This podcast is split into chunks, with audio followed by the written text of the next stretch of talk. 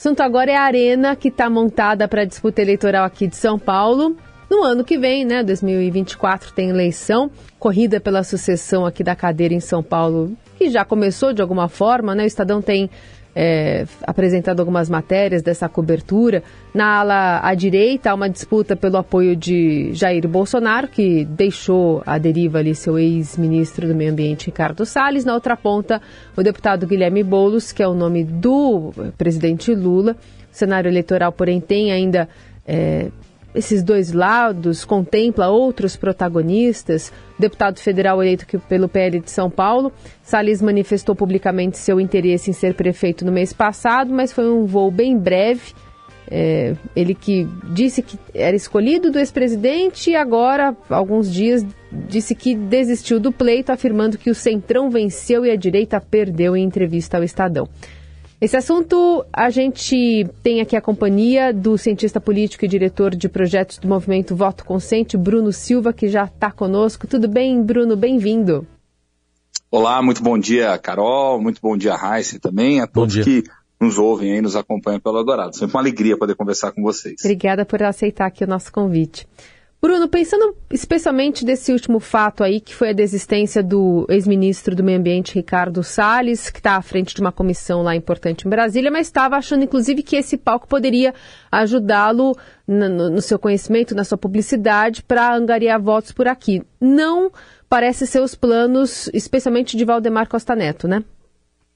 É, não é os planos de Costa Neto, também parece não ser os planos, inclusive, do próprio Bolsonaro, que de alguma medida deseja entrar na disputa eleitoral, até porque vai ser, por um lado, cobrado por Costa Neto para que faça essa entrada, lembremos de todo o processo lá do, da sua saída da presidência da República, acertos e arranjos que foram feitos junto ao PL para que ele tivesse uma participação mais intensa, ele demorou para voltar para o Brasil, quando voltou já começou num conjunto de agendas aí Lembrando que o primeiro ato público dele foi, inclusive, aqui próximo da região central do estado de São Paulo, a região de Ribeirão Preto, quando da AgriShow. Então, o que acaba acontecendo, Carol, se a gente observar por um lado, né?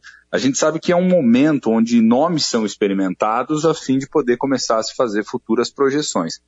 É claro que qualquer pesquisa, qualquer informação que surja nesse momento ainda muito distante do pleito, ela não serve, obviamente, como o único parâmetro de análise, mas ela serve, acima de tudo, para que a gente tenha uma ideia da capacidade de aglutinar em torno de um determinado nome por parte dos partidos políticos e por parte também de lideranças estratégicas no processo eleitoral.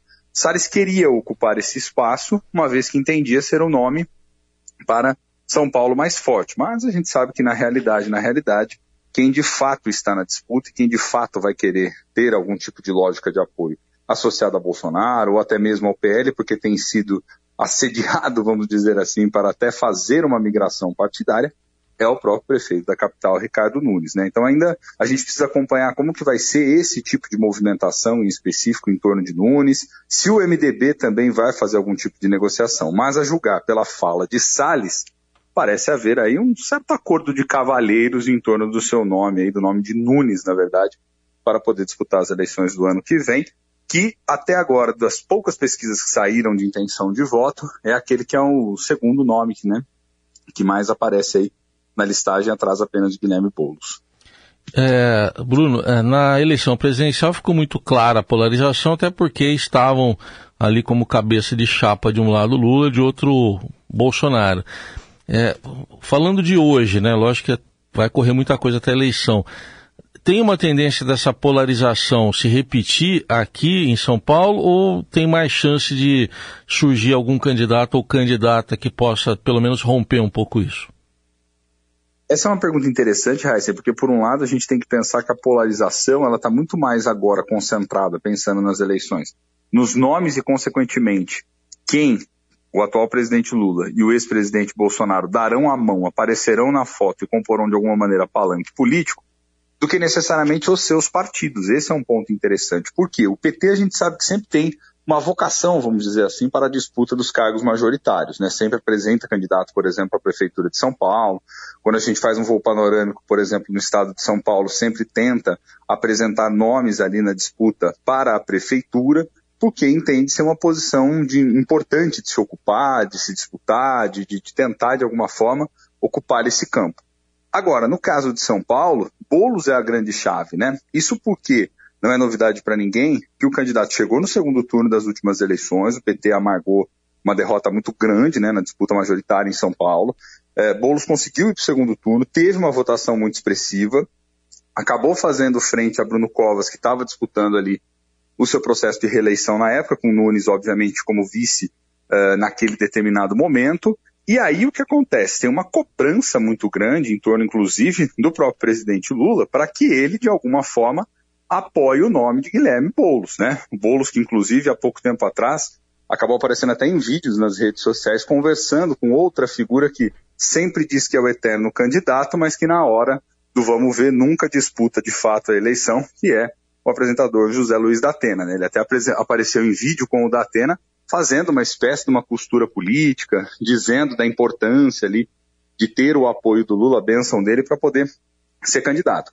Então, Boulos vai tentar justamente esse movimento, o movimento de tentar conquistar o apoio de Lula, e aí sim a gente veria reeditada uma espécie de polarização, mas entendendo que seria uma polarização a partir muito mais dos nomes dos, do atual presidente e do vice-presidente, do que necessariamente numa lógica de apoio partidário de ambos. Até porque fidelidade partidária de Bolsonaro a gente sabe que não é um forte, e por mais que Lula seja o grande nome do PT, ele entende a realidade, o momento e a dificuldade do PT ter um nome que seja competitivo na disputa da capital. Produzir uma liderança não é fácil, não é simples. O PT teve dificuldade desde a saída de Haddad para poder ter esse tipo de nome né, à frente da prefeitura e entende que eleitoralmente se apoiar Bolos pode ser uma boa opção. O problema qual é que é?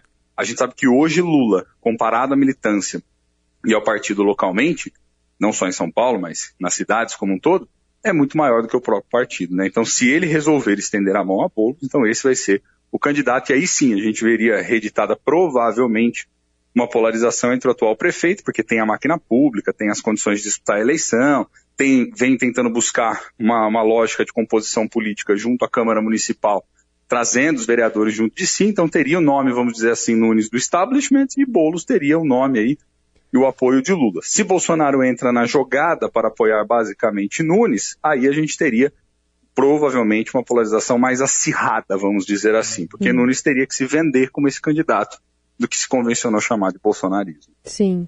O que seria automático no caso de Ricardo Salles, né? O que seria automático no caso de Salles, mas não seria tão automático assim no caso das lideranças políticas, né, Carol? Uhum. Eu acho que esse é um ponto para a gente pensar também. Porque a gente sabe que por trás de toda candidatura há um processo de articulação que envolve nomes que são nomes de muito peso, sobretudo na disputa da capital. A gente está falando de figuras como Gilberto Kassab, a gente está falando de figuras como Ciro Nogueira e outros que são justamente esses líderes desse bloco, né, que se convenciona chamar de Centrão, que na verdade é um conjunto de partidos que tem lideranças muito fortes e com uma grande capacidade de articulação política com governadores, prefeitos, enfim, lideranças nacionais, e por aí vai. Então, talvez o nome que seja mais desejado por esse conjunto de partidos que a gente pode ver lá na frente coligado junto a Nunes vai depender mais da bênção dessas lideranças do que necessariamente de uma certa vinculação ideológica ao bolsonarismo, que, claro, né, Salles é muito mais expressivo do que o próprio Nunes.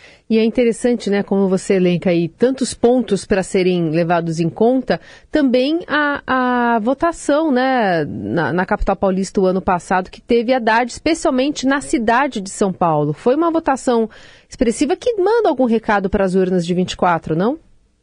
Manda um recado importante, aliás, para as urnas de 24, se a gente parar para pensar. Né? Embora a gente sabe que não há também uma vinculação automática entre disputa para as eleições municipais e as disputas nacionais, até porque são outras lógicas, é um outro tipo de jogo que está sendo jogado, né? Uhum. Quando a gente fala de eleições municipais, há também memória do eleitor local, né? Ou seja, em relação a que tipos de projetos, de ações, políticas públicas, né? Desafios, problemas foram ou não foram equacionados, superados, melhorados, né? E aqueles que ainda permanecem batendo forte ali no dia a dia da pessoa que está vivenciando a cidade como um todo. Agora, tem um ponto que é interessante que a gente também não pode perder do horizonte disso tudo, né? Você ter uma votação expressiva como essa, a nível nacional, e lembremos que a Haddad, inclusive, ganhou um grande prêmio, que é ser o atual ministro, né? Da Fazenda, muito em função do tipo de trabalho que fez no, na campanha, dando a vitória para Lula também na capital, vencendo, né, diminuindo um pouco mais a diferença, sobretudo no interior, é, a favor de Lula, embora tenha perdido a disputa para a cadeira né, do Palácio dos Bandeirantes no estado de São Paulo. Agora, a gente não pode deixar de considerar em nenhum momento de que esses alinhamentos e esse, essa, vamos dizer assim, essa votação que foi feita lá atrás não é um fator automático para que ela seja repetida novamente nas eleições municipais, mas que ajuda, sem dúvida alguma, você ter um padrinho político forte como Lula, isso ajuda sobremaneira e Bolo sabe que isso pode ser extremamente importante. Até porque, se não fizer isso, se o PT na hora H, pensemos aqui numa hipótese, né, lança um candidato próprio, lança uma figura própria, por mais que não alce um voo tão alto assim, acaba desidratando a própria candidatura de Boulos, o que seria um caminho mais facilitado para Ricardo Nunes vencer as eleições, e eu não sei se o PT, né, a partir dessa liderança de Lula, vai querer arriscar tanto assim, até porque o partido tem um duplo desafio, que ganhar São Paulo direta ou indiretamente sob essa lógica de apoio de bolos é importante para o partido e até porque o partido precisa voltar a crescer de modo expressivo nas eleições municipais a fim de ir recuperando bases importantes. Se a gente considerar, por exemplo, toda a trajetória do PT nas eleições municipais, desde lá atrás o processo de impeachment da ex-presidente Dilma, o partido diminuiu muito, seja frente do executivo, seja com cadeiras frente aos legislativos municipais. E o governador Tarcísio, que, que papel se vislumbra para ele nessa eleição? Tarcísio tem um duplo desafio também na minha leitura, né, Raíssa? Primeiro, ele precisa continuar o processo aí, que é o seu desejo pessoal e é o desejo também de muitas dessas lideranças políticas, né, desse bloco que a gente convenciona chamar Centrão, como eu já me referi há pouco, que é de consolidá-lo como uma liderança, e aí isso pode ter um papel muito importante, porque querendo ou não, para esse processo de consolidação passaria também pela sua própria capacidade de estar presente na campanha, de fazer por vezes liberações de recursos estratégicos para os seus apadrinhados políticos quando for agora nesse ano que vai correr, né, entre agora 2023 e 2024, e talvez lá na frente fazer algum tipo de composição política em palanque. Mas a gente também não pode esquecer que, embora a gente trate por vezes esse grupo como muito homogêneo, se tem algo que ele não é, é homogêneo. O partido, é, Tarcísio está dentro de um outro partido, que é o Republicanos, o Valdemar Costa Neto está tentando de tudo para ver se o próprio é, é, Ricardo Nunes ele acaba vindo para a sua sigla, que é o PL, que não é a mesma de Tarcísio, né? O grande ponto de conexão entre essas figuras tem sido essa redição da lógica a partir de Bolsonaro, né? Ou seja, tem sido esse alinhamento em relação ao ex-presidente, né? Então Tarcísio vai ter que mostrar que tem também lá o seu valor do ponto de vista estratégico eleitoral, porque nunca esteve nessa condição à frente de um poder executivo tentando fazer um processo de coordenação de candidaturas ou tentando ali influenciar diretamente no pleito. Vai ser um teste para ele também, ver se ele consegue se consolidar como liderança política. Muito bem, esse é o Bruno Silva, cientista político, diretor de projetos do movimento Voto Consciente, apresentando para a gente esse panorama a partir das informações né, e das movimentações recentes que a gente viu entre os players que devem ser os candidatos, né, em 2024 aqui para disputar a prefeitura. Obrigada, viu, Bruno? Sempre um prazer tê-lo aqui. Gina, eu que agradeço, Carol, Raíssa, os nossos Valeu. ouvintes, um abraço. E tem um outro ponto interessante dessa história toda, né? Mais para frente a gente pode até conversar com calma. Hum. PSDB, né? O que será do partido lá na frente? Um abraço e até lá. Até.